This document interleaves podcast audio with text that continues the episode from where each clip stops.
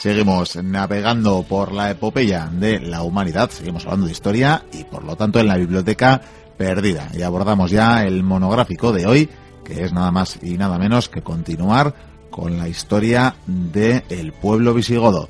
Aquellos que durante algunos siglos dejaron su huella en la vieja Hispania romana y de los que tanto hemos hablado ya con el señor Vicente Goicoría, que una noche más me acompaña en esta epopeya.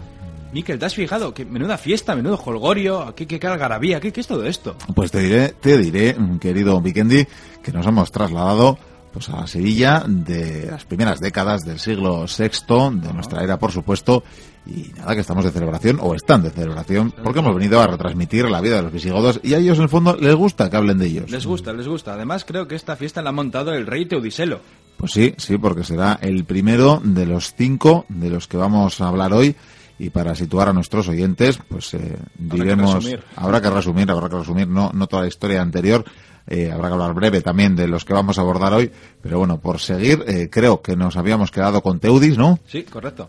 Muy bien, que ya no recuerdo si había muerto de muerte natural o, el había llegado algo. El baile de San Vito, Miquel. ¿Recuerdas vagamente? Eso, sí, sí, sí. Ahora, ahora me acuerdo. ¿Qué, mal lo pasaste? Sí, sí, no lo recuerdo. Lo que más me dolió fueron los chinches que tenía esa armadura. Bueno, pues, pues sí podemos situar un poquito que estamos en esa fase en la que los ostrogodos, esos esos godos y familia, por tanto, de los visigodos, pero orientales, eh, pues habían tenido ya su papel en, en esta Hispania ya visigoda y que todavía lo van a tener un poquito más.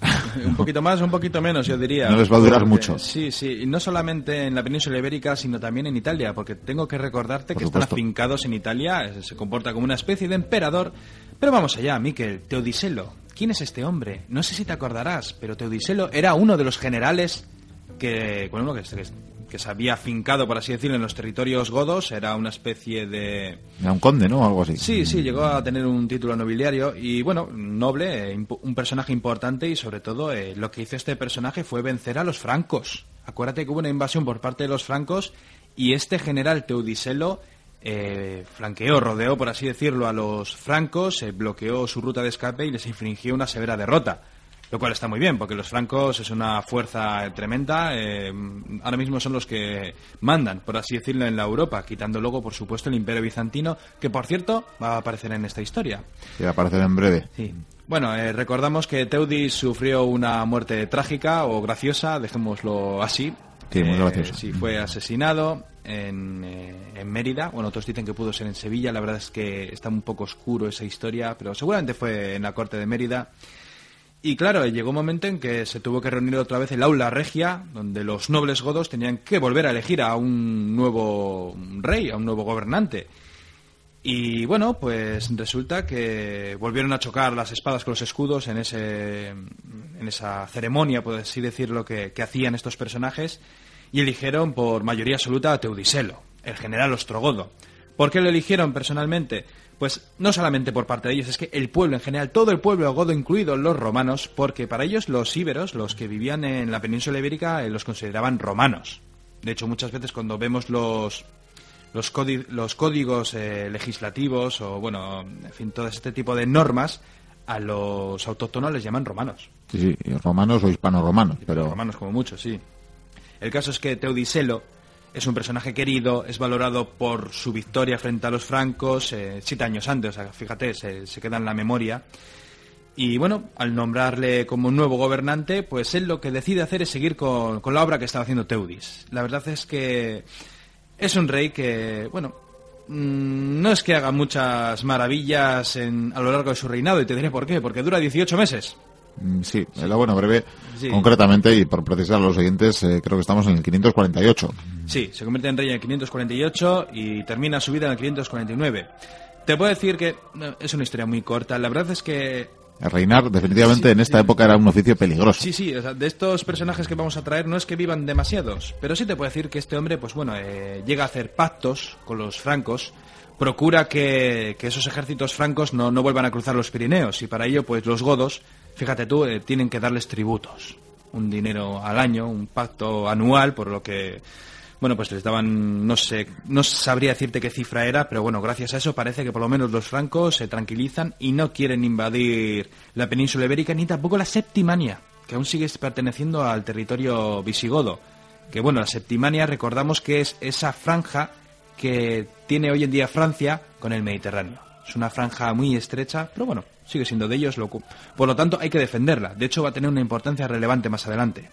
En todo caso, este rey tiene la peculiaridad de que instala su corte en Sevilla. Eh, correcto, sí, instala la corte en Sevilla porque la Bética, ese territorio, esa provincia de la Bética, pues siempre está dispuesta al levantamiento. Son bastante revoltosos y por lo tanto decide llevar allí la corte y controlarlos de una manera más eficaz. También te voy a decir que aunque mantiene esos pactos con los francos, llega un momento en que incluso les combate a los que están asentados en el Ebro y les expulsa. O sea que es un personaje que al parecer quiere demostrar que existe una fortaleza en el reino visigodo, porque parece que flojea y de hecho va a flojear a la larga. Te voy a decir también que pese a sus virtudes eh, era un golfo. Era un golfo, le gustaba, en fin... Le gustaba visitar camas ajenas. Sí, sí, camas ajenas, traer a jóvenes visigodas, porque estaba muy mal visto el mezclarse en mezclarse con esos hispanos romanos, aunque luego veremos que con el tiempo la cosa cambiará. También te diré que era un bebedor, bebía mucho vino, le encantaba beber vino. Y de hecho hubo un momento en su historia en que organizó un banquete fastuoso, una auténtica maravilla, y tras beber y comer en abundancia, pues em, cuando ya acabó la fiesta, bueno, pues que nada, que la asesinaron unas cuchilladitas, un navajeo por aquí, cuchillada por allá. Le pusieron a puñaladas. Sí. Y, creo que hay varias teorías, ¿verdad?, sobre la, posible muerte. Sí, pero yo te voy a decir la, la, más probable, y es que fueran los amigos de Agila. Sí, ¿verdad? El sucesor, evidentemente, como pueden intuir nuestros oyentes, que son tan inteligentes, que será eh, la otra teoría de la que hablábamos, es que dicen las malas lenguas que con, en fin, tan promiscuo era el caballero que eh, los eh, maridos o bueno pues eh, o parejas de, de, las señoras con las que tenía a bien acostarse pues tomaron su venganza y le pasaron por a, de huello hmm. digamos. Pero vamos que no parece muy probable más bien más bien serían los motivos que citabas no yo me quedo con los amigos de Agila sí y por qué digo los amigos de Agila porque el siguiente rey godo va a ser Agila un personaje que llega al poder en el 549 y termina en el 554, o sea que vive casi seis añitos. No está mal. No está nada mal para ser, sí, sí, sí, para ser godo, vamos. Mm. ¿Qué te puedo decir de Agila? La verdad es que a mí me cae muy mal. Es que cuando a mí un personaje me cae mal, yo lo tengo que decir. Te puedo decir que era... Pero tanto para entrar a la lista de, la, de los infames... está ahí, se quedan puertas. es que infames... Le dejamos, le dejamos en reserva. Es que Varo... Si alguno falla... Sí, eh, sí, bueno, te puedo hablar de, este personaje y te voy a decir que era de un linaje antiguo. supongo que como los baldingos, era una cosa muy antigua y era arriano hasta las cachas también. Arriano a muerte. Tenemos esa novedad, bueno, esa novedad, tras ese pequeño papel que juegan los ostrogodos, eh, eh, ahora ya volvemos al linaje del propio Alarico, a los propios baltingos. sí, pero este torcebotas va a ir doblando el asunto y va, va a haber problemas. Te digo yo que a la larga va a haber problemas porque Agila es intolerante hacia los católicos. eso es un problema en un, con un pueblo católico, ¿verdad? Pues, pues ¿qué, trae esto? Pues trae malestar religioso. La verdad es que eh, el pueblo hispano-romano em, empieza a protestar. No solo eso, incluso hay nobles que se empiezan a protestar, nobles godos, que dicen que, a ver, ¿qué es esto ya de la religión? O sea, que vamos a intentar mantenernos en paz todos para ser fuertes. ¿Por qué? Porque tenemos varios frentes abiertos. tenemos los enemigos a nuestras puertas. Tenemos que mantenernos firmes. Y claro, eh, como este hombre no, da su brazo a torcer, pues llega un momento en que varias ciudades, pueblos, territorios se sublevan, sobre todo en la Bética. Claro, ya he dicho hace un momento que en la Bética pues están revoltosos y se levanta casi toda la Bética. Eh, bueno, hay otros territorios, incluso la Septimania parece que hay algunos problemillas. Y no solo eso, es que muchos nobles godos, incluidos arrianos, se unieron a esas revueltas. Córdoba, la ciudad de Córdoba, por ejemplo, no acepta a Gila como rey y también se levanta. Córdoba es una ciudad muy importante y bastante poderosa para su tiempo. ¿eh? Te voy a decir, por ejemplo, que en Sevilla aparece un noble, Atanagildo. Este me suena a mí. Sí, Atanagildo se levanta con otros nobles y se convierte, por así decirlo, en el líder de, esa resistencia. Una resistencia muy peligrosa. Hablamos de unos contingentes guerreros que, sinceramente, eh, rivalizan en las fuerzas reales, con las fuerzas reales. Que no obstante en el primer envite no va a poder eh, conseguir el objetivo de destronar a, tu amigo Agila. No, no lo consigue, pero sí te voy a decir que Agila, tras esas primeras refriegas, decide marchar contra Córdoba. Dice, voy a aplastar Córdoba y a tomar por saco. Pero los cordobeses plantaron batalla y le vencieron. Y en esa batalla, no, es que a ver, Agila no es que perdiera la batalla, es que perdió a su primogénito y perdió casi todo el tesoro real, porque los godos tenían esa extraña costumbre de llevarse siempre el tesoro real con ellos. Bueno, otros pueblos también lo hacían. Sí, yo creo que hay que llevarse una buena cantidad de, dineros, de tesoros para comprar, en fin. y que a veces en estos casos, en estas escaramuzas, eh, no se sabía, uno sabía cuándo salía y con qué salía encima, pero lo mismo luego no volvía a su ciudad y ya no la suya nunca se sabe. Eso es. Eh, y en el caso de Agila, pues fíjate, se tiene que retirar a Mérida para organizar un futuro ataque contra Sevilla. Pero fíjate, se retira a Mérida, ha tenido muchísimas bajas, ha perdido su primogénito. Claro, todos los reyes godos pretenden tener una, una especie de, linaje, de descendencia de, su... Por más que tampoco sea norma escrita en este caso que la descendencia otorgue el trono. Ha habido alguno. Ha habido alguno. Ha habido alguno. Y también y también te voy a decir que ha perdido casi todo el tesoro real. Esto no pinta bien. La gente no combate si no les dan dineros. Sí. Hombre, se les puede obligar, ¿no? ¿Y qué pasa cuando no hay dinero que nos hipotecamos, verdad? Que nos hipotecamos, sí. Y bueno, mientras él intenta organizar ese ataque contra Sevilla, Atanagildo, que está defendiendo Sevilla, no ve las cosas bien. Sí, o sea, vamos a ver, Agila mm, se está lamiendo las heridas, ellos están en una posición fuerte y no fuerte andan flojeando. La verdad es que, claro, como hay conflictos a lo largo de todos los territorios godos, pues decide hacer algo que a la postre va a ser algo trágico para la historia del linaje de los godos, y es que decide hacer un pacto con Bizancio. Sí, y no olvidemos que estaba aquí el emperador Justiniano, intentando reconstruir ese viejo imperio romano. Y de hecho casi casi lo consigue, porque te voy a decir que Justiniano llega a conquistar Italia, los ostrogodos desaparecen, de Italia y bueno, no está nada mal el avance. Pero te digo algo más. Los bizantinos entran en Cartagena comandados por un general de 80 años. Ya ves Magister Militum, ya vuelven a aparecer estas figuras latinas. Y es interesante, por lo visto deben de entrar por Cartagena. Hay varias posibilidades para aparecer. Bueno, pues la antigua Cartagonova parece ser el lugar ideal para que los bizantinos entrasen. No a sangre y fuego, la verdad es que tomaron muchas plazas y más que apoyar, bueno, su propia presencia ya directamente alentaba a la, a la victoria, a los, a los rebeldes, por así decirlo. Pero los bizantinos prácticamente se quedan mirando cómo los godos se están despedazando entre ellos. Pues, tampoco, las primeras incursiones tampoco son muy numerosas. No, no hacen nada. Supongo que es que es evidente que los bizantinos lo que quieren es invadirlos. Sí, sí, sí. Aquí quieren quedarse con, el territorio hispano. Ágila vuelve a ser derrotado en batalla. Eh, vuelve a Mérida a lamerse las heridas, pero bueno, eh, parece ser que ya Tanagildo se hace fuerte, avanza hacia Mérida, eh, Agila ya no sabe qué hacer, tiene pocos leales bajo su mando. Y claro, ¿qué hacen los leales, esos nobles, para mm, sobrevivir? Pues pasar por cuchillo a su líder, que siempre es útil. Ya está, sí, le pasan a cuchillo y no pasa nada. Por supuesto, luego serán perdonados. Hombre, claro. Está, muy bien. Así que Atanagildo muere a cuchilladas. Eh, pues ya ves tú, eh, por intolerante ha perdido un reino y ha perdido la vida. Bueno, sí, por esto y por tantas cosas, ¿verdad? Pero bueno, la verdad que... lo que decimos, una, una gran eh, profesión de riesgo. Sí, sí. Decirlo. Sí. Y claro, pues ha aparecido un héroe, Atanagildo, el líder, el vencedor, el que ha derrotado a Leovigildo, perdón, a, a, a Gila. Que nos estamos adelantando ya. yo ya me estoy perdiendo. al futuro. Y a Tanagildo te voy a decir que, bueno, claro, si Agila muere en el 554, pues ese mismo año es coronado como nuevo rey. Bueno, el coronado es una manera de decirlo, es elegido nuevo soberano. Este va a durar 13 años, Miquel. Pronto ungidos ya, ¿no? Cuando llegan a Toledo, pronto ya será el ritual. Ungido.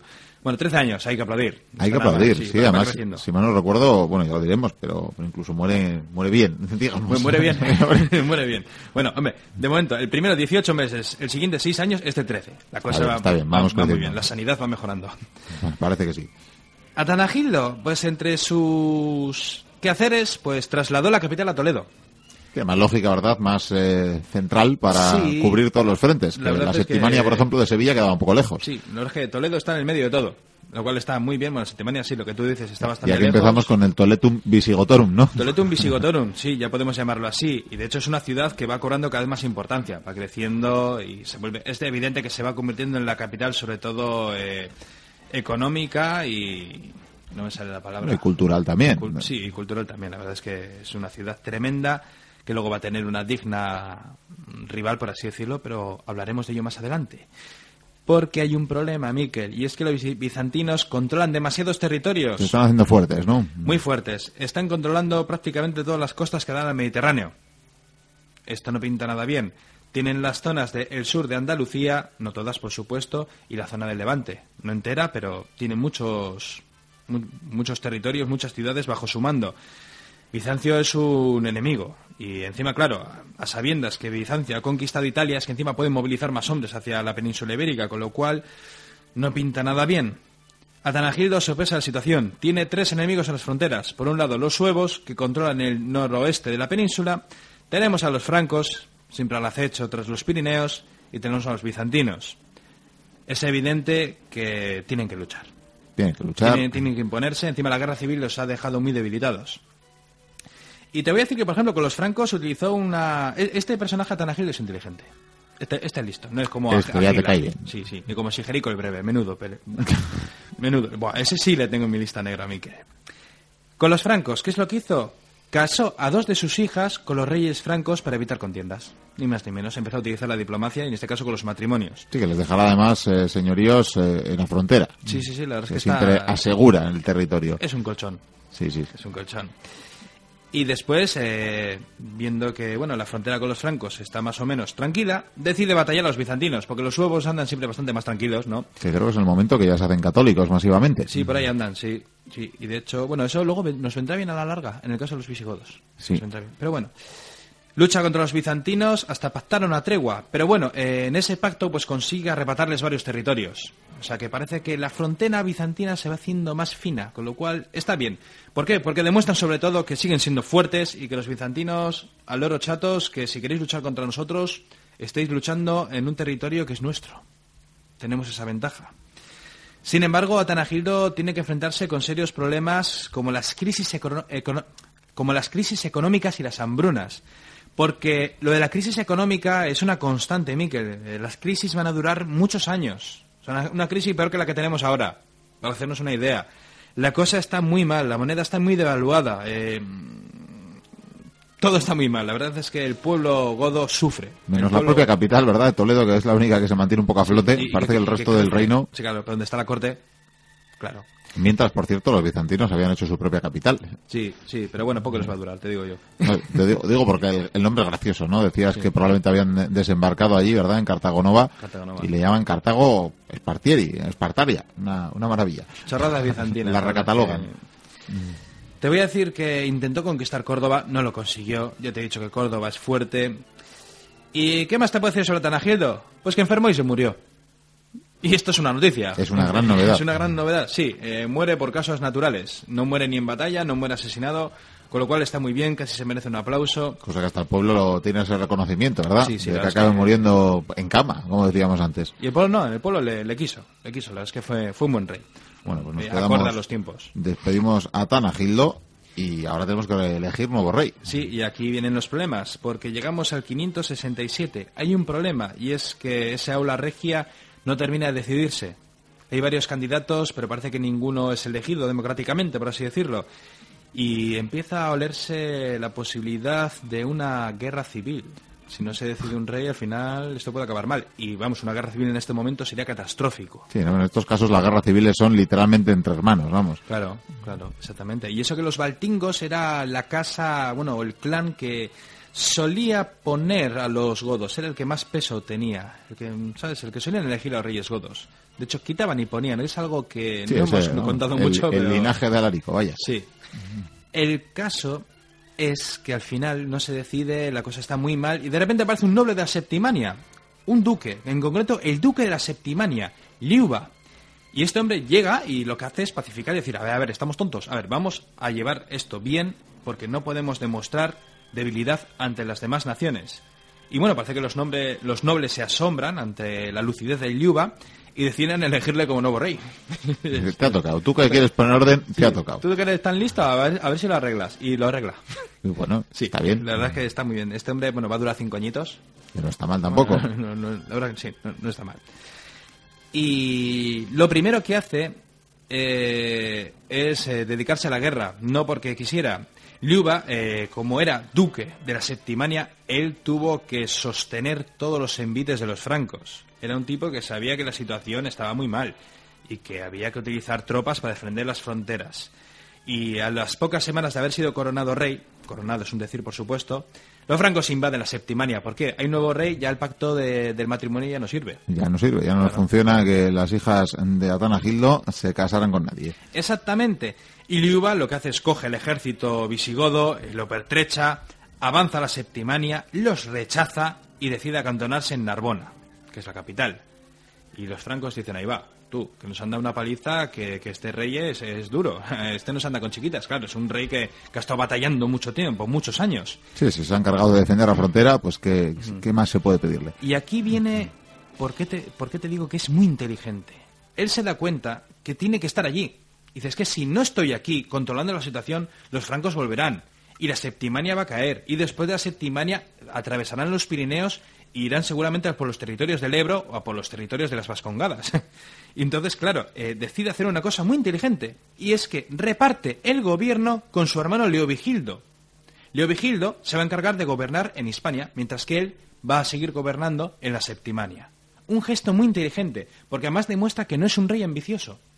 Sí, sí, no quiere centralizar el poder y por tanto demuestra la misma cordura por la que le eligen en un primer momento. Exactamente.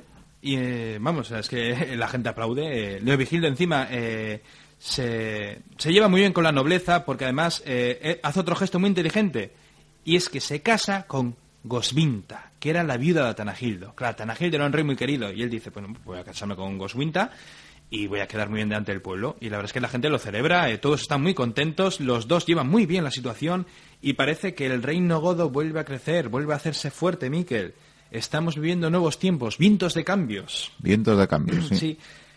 Y por último te voy a decir de Liuba que se muere en su palacio de Narbona. Que tampoco sabemos por qué, ¿no? No, pero bueno, eh, pff, es que en aquella época tú puedes tener una apendicitis y te mueres. Digo, bueno, con que no le matara a nadie, Y- O te puedes pinchar, coger una infección o gangrena. tétanos y- o lo que sea, y sí, sí. Pero bueno, la verdad Pero que... lo dicho, con que no le acuchillaran, yo creo que ya sí. se puede decir que, que murió también bien, como decíamos antes de, de Muere bien, sí, no mal, no La está verdad es que yo creo que el que escribió Juego de Tronos se basó en los godos, porque vamos... Pues no me extrañaría, desde luego. Desde no sé cuál era. pues probablemente este sería el del muro del hielo o algo así, porque si defendía la frontera. Eh, sí, nos vamos a desviar del asunto. No nos desviemos. Sí, Y somos creo frikis, pero no es para tanto. Y nos toca terminar con un rey que no es sorpresa porque ya lo hemos nombrado, Leovigildo. el hermano de Yuba. Claro, al morir Yuba, pues dicen, bueno, pues eh, ya que Leovigildo está haciendo bien las cosas, pues vamos a chocar los escudos con las espadas otra vez, que tienen que estar ya cascados los escudos, y vamos a elegirle como nuevo soberano. Un soberano que, que llega al poder en el 568 y va a durar 18 años, Miquel. ¡Aleluya! O sea, ya nos internamos hacia las últimas décadas de ese siglo sexto. Sí, sí, y la lista de los godos poco a poco se va cortando, por cierto. Pues sí, no, yo creo que llevamos ya pues, como 17 o algo así. Leovigildo, un rey inteligente, pero con una historia trágica. La verdad es que es una historia impresionante la de Leovigildo. La verdad es que se merecería un eco del pasado. Sin embargo, como me lo estoy tomando con mucha calma y poniendo repeticiones porque estoy diseñando con los demás la nueva biblioteca perdida, pues... Ya solo falto yo de sumarme a los preparativos. Sí, sí, no, de hecho, eh, estoy pensando en montar una de una historia de Napoleón Bonaparte que tendría como ocho trozos, o sea que Bueno, bueno, esto, esto para otro día. Sí, sí. Seguimos. Leovigildo, 568. Lo primero que hace, te he dicho que hay una crisis tremenda. Hay una crisis económica, hay hambrunas. Por suerte, lo, eh, el tener los territorios de la Bética ayuda mucho. Es muy fértil. Es probablemente el territorio más fértil de la península ibérica. Y resulta que él, eh, a, día de hoy sigue habiendo muchos invernaderos, sin duda. él empieza a hablar con los consejeros y se da cuenta que hay muchos terratenientes y, y doques, nob- du- perdón, duques, nobles, en fin, personajes importantes que son muy reacios a pagar los impuestos, Miquel. ¿Qué me dices? Sí, sí, se vuelven muy chulitos, como son poderosos, ¿no? Eh, muy chulitos, yo paso de pagar... Vamos, y aquí no había amnistía fiscal, como hoy en día. ¿Y qué es lo que hace? Se centra en estos terratenientes, en estos personajes importantes con puño de hierro. Tormentos, eh, ajusticiamientos, exilios...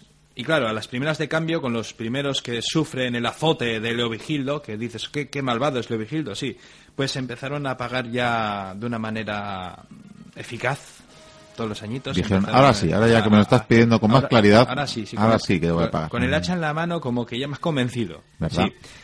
In- incrementó notablemente la fortuna del reino, Miquel. eso hizo que se apaciguara la crisis. O sea, que realmente estaba gobernando para su pueblo. Bueno, seguro que algo le quedaba para él también, pero... También ten en cuenta, pero también ten en cuenta que estamos hablando de personajes de su tiempo. Sí, sí, sí. Eso que no, no- que no se nos olvide. Hombre, yo creo que los nobles han tenido que... Muchas de sus eh, escaramuzas, digamos, intramuros, Mm. eh, era precisamente para recaudar. Pero de, este, de esto hasta, hasta los reyes católicos, vaya. Sí, sí, la verdad es que la cosa es larga. La historia es larga. También te voy a decir que asistió un golpe definitivo a los bizantinos. Les atacó directamente, declaración de guerra, les atacó, recuperó vastos territorios y les dejó en una estrecha franja de territorio. O sea que los bizantinos ya solamente pintan un trocito de lo que viene siendo Levante, pero nada, un trocito de Vamos, que territorio. tiene unas cuantas playas y poco más. Sí, sí, les tiene ahí acojonados, ni más ni menos, y los bizantinos dicen ahí, va. Y claro, es que los bizantinos están empezando a flojear. También te voy a decir que sigue haciendo de las suyas y conquista Córdoba, por fin. Por fin, Por ya, le- sí. ya les cuesta. Sí, ya Córdoba, una ciudad fuerte, tremenda. Menuda historia tiene que tener Córdoba en esta época. ¿eh? La verdad es que también es para hacer una historia sobre la, mítica ciudad.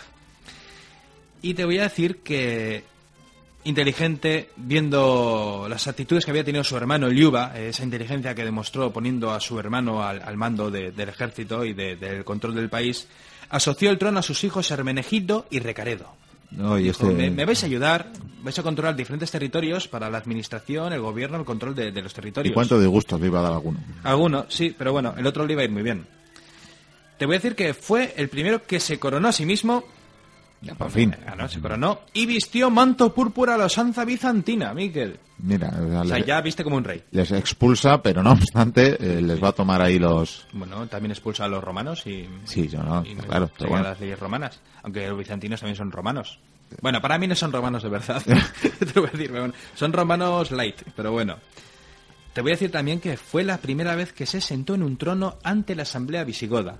O sea que esta, esta imagen ya es más de los míticos reyes. Esa de- imagen medieval, realmente aquí se empieza a forjar, ¿no? Sí, la- iba a decir de la reconquista, el típico rey castellano o aragonés que tienen a sus nobles y ellos están sentados en el trono. Ese consejo de gobierno y demás, ¿no? Correcto. También te voy a decir que fue el primero que acuñó moneda con su efigie. El mítico Tremises de oro. Mira, eh, Sí, sí. menos mal que no era tan feo. Sí, sí, parece que ya tenían moneda propia. Y, eh, bueno, una de las cosas de su historia, de las más famosas, fue que en el 573 creó el Codex Revisus. Mítico, Miquel. Codex Revisus. Mm, resumiendo, porque tampoco tenemos mucho tiempo, es un compendio de leyes que van más allá del Código de Eurico. Es un, pues bueno, eh, bueno. el- el- es el libro más gordo, vamos, donde hay muchas más leyes, más Aunque normas. parte del mismo, ¿no? Entiendo Sí. que lo toma como base. Es para godos, para romanos, para íberos, para todo el mundo. Vamos, todos los que pertenezcan a- al reino visigodo, pues están bajo el yugo, por así decirlo, de este Codex Revisus. Ahora te voy a decir una cosa. eh, en esta obra, por fin, se acepta los matrimonios mixtos. Porque hasta entonces que un visigodo, que un godo se casase o tuviera relaciones con una autóctona, con una romana, con una íbera, pues no estaba bien visto. Sin embargo, ahora lo que dice es que eso es una estupidez y ya que estamos tan mezclados y que ya somos todos tan parecidos, estamos ya todos en el mismo frasco, pues los matrimonios mixtos pues ya hay que verlo con buenos ojos. Siquiera mm, poner por escrito algo que por otra parte ya se producía en la Sí, ya- sociedad. Ya, se producía, lo que pasa que es bueno escribirlo. Y sí, algo además esencial para esa cohesión social. Es como hoy en día los matrimonios homosexuales, pues ya ves tú, que, que estén escritos, que se permiten, pues vete a hacer puñetas. Bueno, ya con buenas tú. palabras, porque vamos, a cada uno puede hacer lo que le dé la gana. Sí. Seguimos, realiza varias conquistas peninsulares, como por ejemplo la toma de Zamora o Cantabria. Cantabria se había mantenido independiente. Para ellos eran unos auténticos herejes, es curioso. Y de, hecho, conquista Cantabria, pero no toda Cantabria. se mantienen ahí Y realmente lo vamos a ver hasta el último rey godo, que en el fondo esos territorios díscolos del norte, aunque siempre fueron más leyenda negra que otra cosa, probablemente siempre fueron semi-independientes. Es que es un infierno cruzar las montañas. Se me pregunta a Octavio y a, y a sus ocho legiones. Sí, bueno, aunque eh, tan infierno que se lo hicieron pagar a, a- a No, vaya. la verdad es que los cántabros yo no sé lo que hacían, pero vamos, eran, eran tremendos enemigos defendiéndose tras sus montañas. Y ya te digo que conquistó vastos territorios, pero no llegó a entero. De hecho, a los musulmanes les pasaría lo mismo también. Eh, ciertamente, les pasaría lo mismo. Seguimos. Eh, construyó por fin la ciudad real de Recópolis. La mítica Recópolis, Miquel. Una ciudad en homenaje a su hijo Recaredo. Eh, no nos podemos centrar mucho en Recópolis. La verdad es que se merece un carbono 14. Javi algún día se encargará del asunto. Pero sí te voy a decir que se cree que está construida sobre la colina del Cerro de la Oliva, frente al río Tajo. Se la ha emplazado en otros lugares, ¿vale? Yo solamente digo los datos más fehacientes. Sin embargo, eh, va a tener problemas en la familia este personaje. Hermenegildo comienza a tener dudas religiosas, dicen quizás en parte a causa de su madre Teodosia, porque al parecer Teodosia era católica, o por lo menos en un principio, quizás luego tuvo que pasarse al arrianismo, eso no lo tengo muy claro. Pero bueno, sí le debió de inculcar a Hermenegildo ciertas doctrinas católicas, o por lo menos le contó la historia según sus palabras. Y claro, Hermenegildo pues duda, duda, no lo tiene muy claro. Y Leovigildo le concede el gobierno de la Bética, dice, vete más al sur, que allí son más arrianos. Donde no te vea yo. Sí, sí, donde no te vea yo. Leovigildo le concierta un matrimonio. Le quiere casar con una princesa merovingia llamada Ingunda, menudos nombrecitos. Además, hija del rey franco Si- Sigiberto. El caso es que este matrimonio con Ingunda, eh, bueno, le va muy bien con ella, pero ocurre que al ser princesa franca es católica.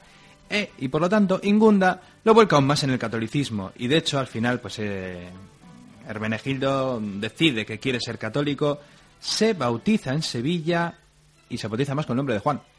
Mira que bien. Sí, sí, por Ya un nombre más, más empiezan normal. a parecer normales, Sí, ¿verdad? esto Pues ya bueno. nos gusta más, además es cortito. Bueno, eran más originales los godos. Sí, es que Hermenegildo, de hecho estoy por llamarle Juan de aquí en adelante. ¿Qué te voy a decir? Pues que muchos nobles y obispos arrianos eh, se quejaron, se quejaron y el rey pues se encontraba en una situación pues bastante grave, la verdad. Quien dice quejarse dice subirse por las paredes. Sí, y bueno, llega un momento que la cosa no va muy bien. Leovigildo se va a sofocar a los vascones, que al parecer se levantaron en armas. Y de hecho, tras batallar, dicen que fundó Victoriaco, es decir, Victoria. Lo que pasa que sabemos que ya existía esa ciudad. Pero bueno, el nombre Victoriaco queda chulo. Sí, queda muy bien. Lo pasas por ahí y dices, esta es mi ciudad. Y resumiendo todo, Miquel, porque se nos va el tiempo encima, te voy a decir que al regresar tiene que combatir a su hijo, porque su hijo se ha levantado en armas más o menos con su padre, está en contra y tiene demasiados aliados. Muchos nobles se le han aliado, Miquel, la cosa no pinta nada bien y el padre decide cortar por lo sano. Y es curioso porque Hermenegildo eh, nunca había querido disputar el trono a su padre, de hecho se cree que quizás quería crear un reino propio. Y claro, Leovigildo no podía permitirlo.